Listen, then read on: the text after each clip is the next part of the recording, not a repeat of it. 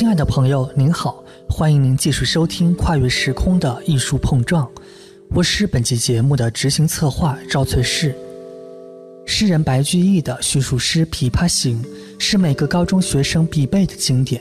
但是六百多字的长诗也是被哭了一代又一代人。但不管怎样，这首诗里琵琶女弹奏的音符，通过白居易细致入微的描写，让我们这些后来人的耳朵。也享受到了历史上一场震撼人心的听觉饕餮盛宴，而诗歌中超越文学技巧的表达，也使得知名文化学者蒋勋先生感慨万分。白居易他要让我们所有读这首诗的人感觉到我们好像在现场，因为琵琶里面有大弦有小弦，这个大弦可能讲是低音弦的部位，小弦可能是讲高音弦的部分，就是越细的弦越是高音部位。所以大弦噪噪如急雨，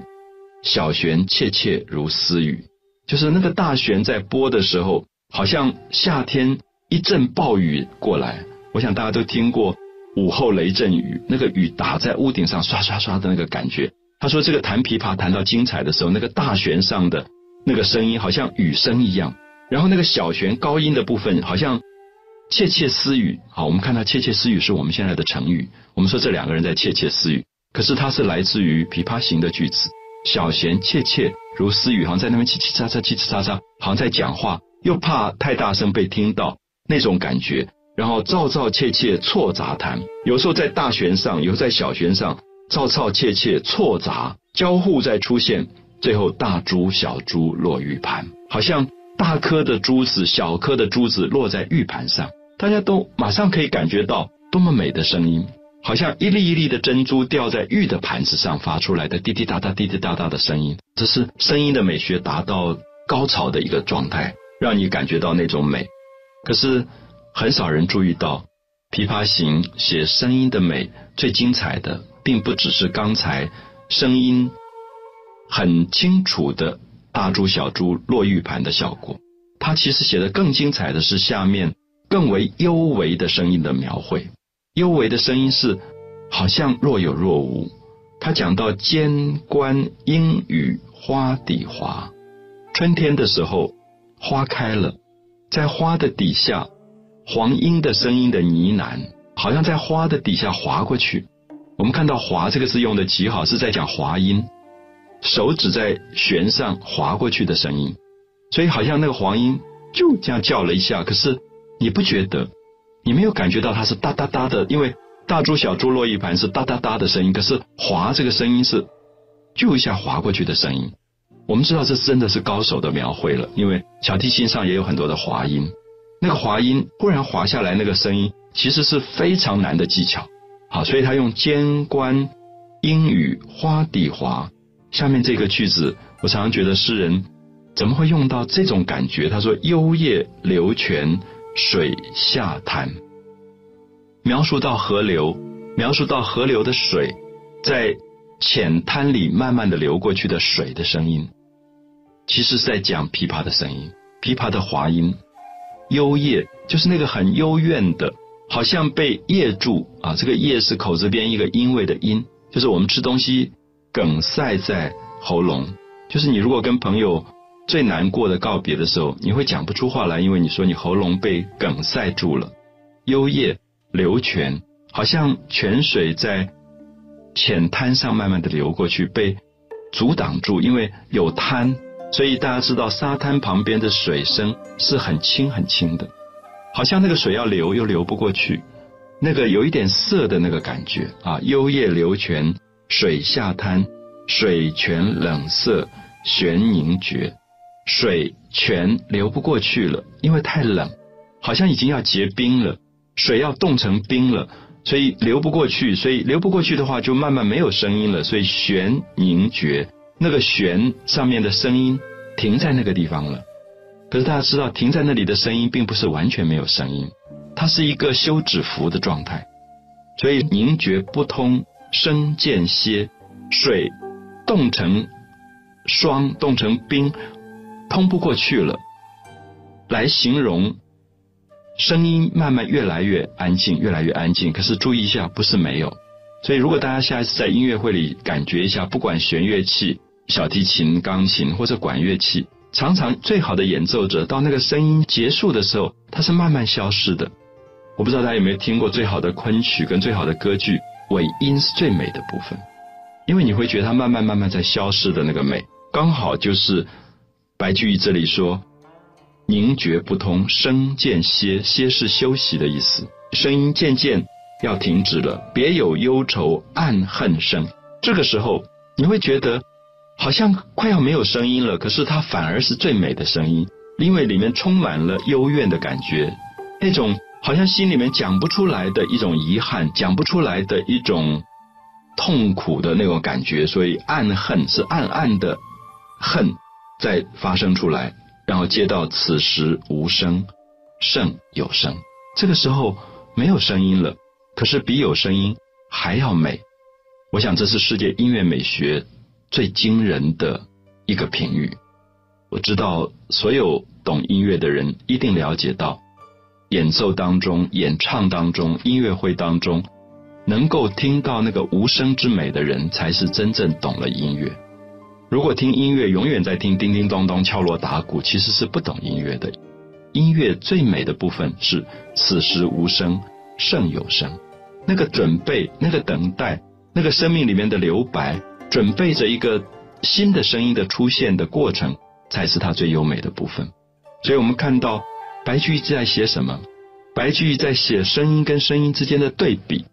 慢慢慢慢越来越低，越来越低，越来越低，低到最后没有声音了。然后银瓶乍破水浆迸，忽然大声音出来。我想大家一定有这样的经验，在柴可夫斯基的某些交响曲当中，声音滴滴滴到没有，然后砰一下那个声音出来，银瓶炸破，好像是一个金属的瓶子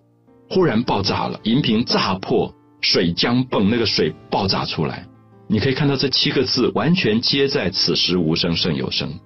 所以它是对比，铁骑突出，刀枪鸣，好像忽然打起仗来了，穿着全身铁的盔甲的一个骑军。冲出来，铁骑突出，刀枪鸣，刀跟枪砰砰砰碰到一起，你完全可以回想某些音乐会里，你会听到这样的感觉，就是在完全安静之后，忽然爆发出来的那个生命的力量。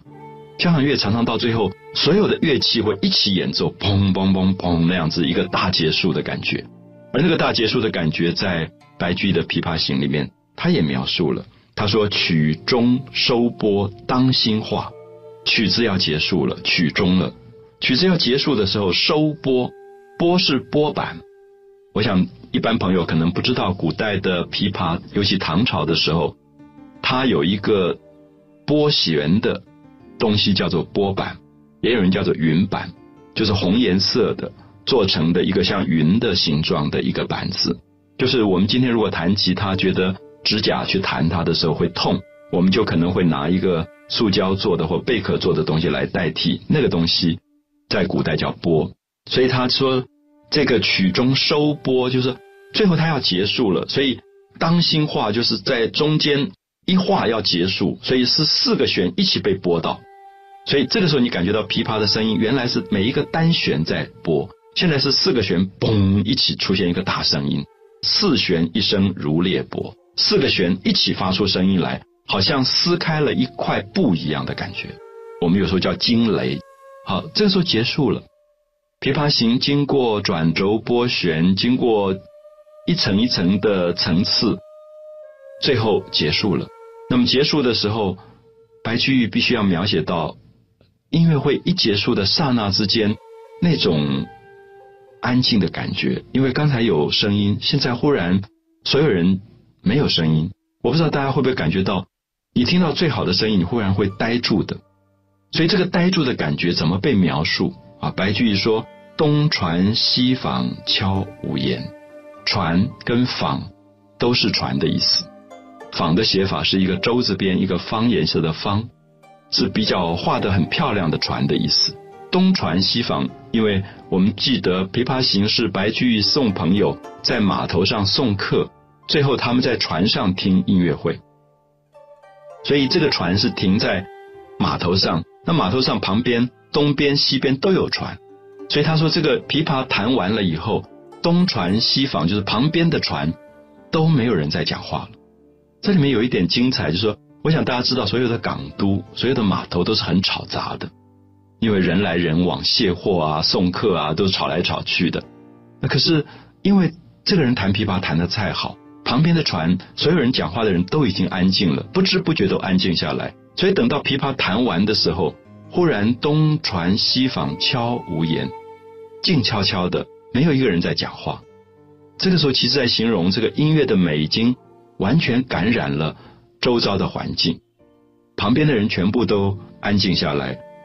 唯见江心秋月白，只看到江的中间有秋天的月亮，这么白的月光。我们看到听觉又转回到视觉。我想大家记得前面是别时茫茫江清月，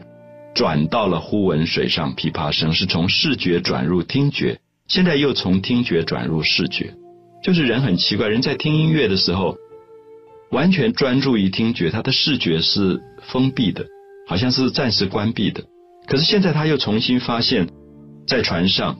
然后船的旁边江水当中有这么白的月亮。所以又恢复了视觉的感觉。那除了这个音乐美学的介绍以外，我们觉得更动人的是他最后跟白居易讲到他自己的身世，讲他自己老大嫁作商人妇，商人重利轻别离，所以好像是一个感情婚姻上很不满意、很不美满的一个中年的妇人。所以觉得今天还有缘，有人要我弹琵琶，也很感动。所以白居易就讲出了。最美的句子说：“同是天涯沦落人，相逢何必曾相识。”我们可以看到这两个世界的名句，他在告诉这个女孩子说：“我们都一样，我们在人生里都是不顺利的，都受到了挫折，都不如意。可是我们相逢，何必要曾经相识，曾经认识？我们今天看到‘相逢何必曾相识’被很多人引用。”甚至有人忘掉这是白居易的伟大的句子，可是里面在讲一种人生的非常深的感慨，就是人一生在世能够碰到一个知己知音，好好做朋友，是不必一定要有前缘的。白居易和琵琶女都没想到，江州百姓为了纪念这场伟大的相遇，在他们相会的地点建了一座琵琶亭，他们也不会想到。当许多人漂泊无依、孤独寂寞时，遇到一个能和自己产生共鸣的人的时候，都会不约而同地想到“同是天涯沦落人，相逢何必曾相识”的句子。所以，真的要感谢这场伟大的相遇，感谢白居易留下的这样的诗句，它让我们相信，这个世界无论怎样冷酷，总会为我们留下一抹温情。无论我们遭遇什么。这世上总有那么一个角落，有人懂你，这样的情愫很温暖，也很有力量。感谢您收听《跨越时空的艺术碰撞》，想了解更多艺术传奇，欣赏高清画作解读，收听往期精彩节目，您也可以关注凡尘工作室的微信公众号。凡是非凡的凡，尘是清晨的晨，我是赵翠氏，我们下期节目再见，晚安。